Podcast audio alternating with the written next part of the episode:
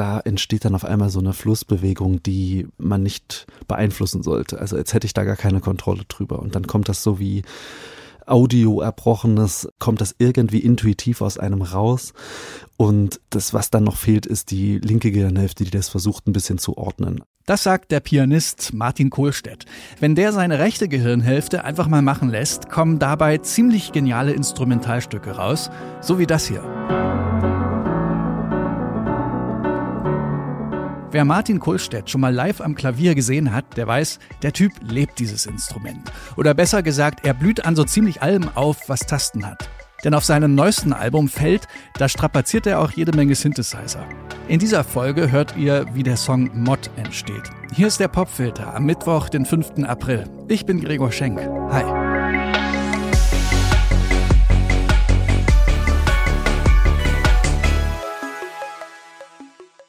Hallo, ich bin Martin Kohlstedt. Ich bin eigentlich Pianist, aber da kommen immer mehr Instrumente dazu. Es ist viel Elektronik, Ambient und sehr, sehr viel Intuition. Ich bin gar nicht so der Frickler. Äh, die Musik entsteht bei mir wie meine Live-Improvisation. Ich bin auf der Bühne auch eher gewillt äh, zu improvisieren, eigentlich komplett. Ich entscheide mich dafür Tonarten und dann geht es irgendwie los. Und so war es auch mit Mod.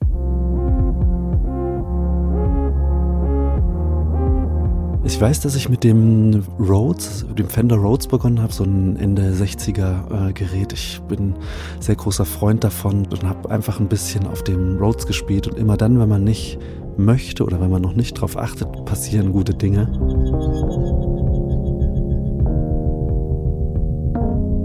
Ich habe dann noch eine Art einfache Beatstruktur aufgenommen mit der Handsonic, also händisch, ohne dass ich da irgendwie was programmiert hatte.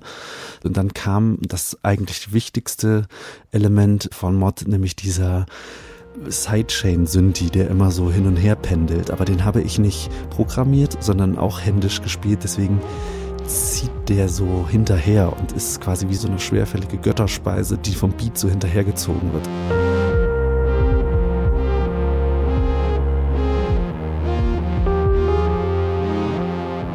Ich hatte einfach das erste Mal vor, so einen richtigen Drop auch auf so ein Album zu packen, obwohl ich eigentlich immer Freund von meditativer Vorgehensweise bin, aber das war in dem Titel sehr nötig, diese Welle einmal anzustoßen. Für mich ist Mod halt einfach so ein Ozean und obendrauf dieses Weißwasser ist halt dieses White Noise Zeug und das ist die ganze Zeit so am Schwappen und die Wellen kommen aber von allen Seiten.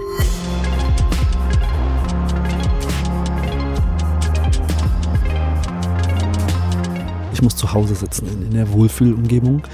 Das ist wie so eine Holzpyramide, äh, das oberste Dachgeschoss einer schönen äh, Weimarer Villa. Eigentlich war es meine Stasi-Villa und eine riesige Antenne war genau da drin.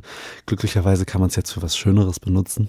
Und das ist so frei und so hohe Decken und Fenster sind rundum und die Sonne wandert quasi wie eine Uhr einmal um alle Fenster des gesamten Geschosses, quasi wie ein großer Raum. Und darin kann man nicht nur wunderschön irgendwie sein und walten und leben, sondern ist halt auch eine wahnsinnig gute Werkstatt.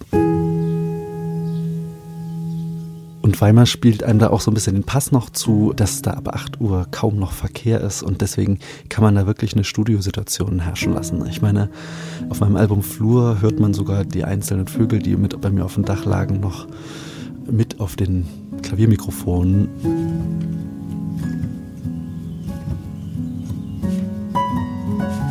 Und so kann man dann halt analog versus digital aufgenommene Sachen ja, weiter Kontraste walten lassen und so. Und irgendwie ist das ein super Reaktor da oben unter diesem Dach. Ich bin sehr glücklich darüber, dass Mod eins der allerersten Stücke war, die sich gebildet haben. Und das innerhalb von guten 90 Minuten. Das äh, war der Beginn einer neuen Art, auch elektronische Stücke entstehen zu lassen, die ja sonst eher im Baukastenprinzip oder Ableton-Prinzip irgendwie es ist eher so ein frickelndes Suchen, während äh, ja Mod einfach also wirklich bin ein bisschen stolz auf den. Mod ist für mich einfach der absolute Aufbruch.